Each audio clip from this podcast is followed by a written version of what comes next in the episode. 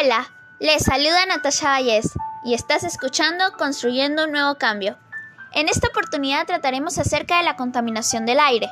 Conocerás las causas y las consecuencias. También conocerás cuáles son las acciones que yo como estudiante y con ayuda de mi familia estamos proponiendo para tratar de disminuir los efectos de la contaminación. Debemos entender como contaminación del aire a una apta alteración de los gases suspendidos en la atmósfera, viéndose de esta forma todos los problemas que involucran al ambiente.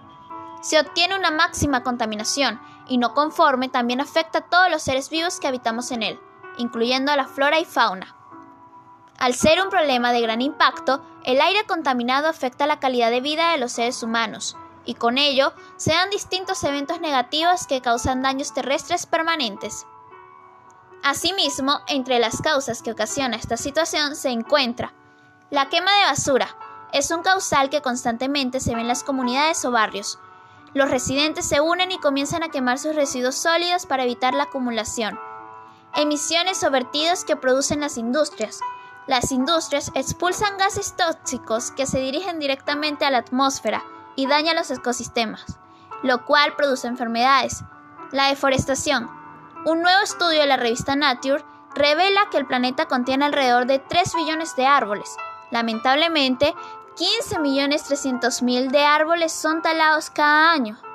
Pero todo esto podemos frenarlo, depende de nosotros. Entre las acciones para mitigarlo tenemos las siguientes propuestas. Evitar consumir productos desechables y plásticos que no sean biodegradables. Así evitaremos desechar bolsas de plásticos, botellas de plástico o quemarlos. Disminuir el exceso de vehículos, usar bicicletas o caminar. Está claro que el gas que los autos desechan al aire es dañino para el ambiente. Por ende, intentemos minimizar su uso, empezar a utilizar bicicletas y caminar hasta el colegio o trabajo. De esta forma, también mejorará nuestra salud física y mental.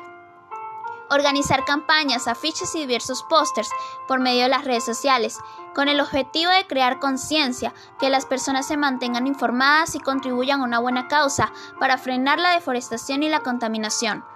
Realizar reuniones con nuestra familia y vecinos de nuestra comunidad. Empezando poco a poco lograremos un cambio.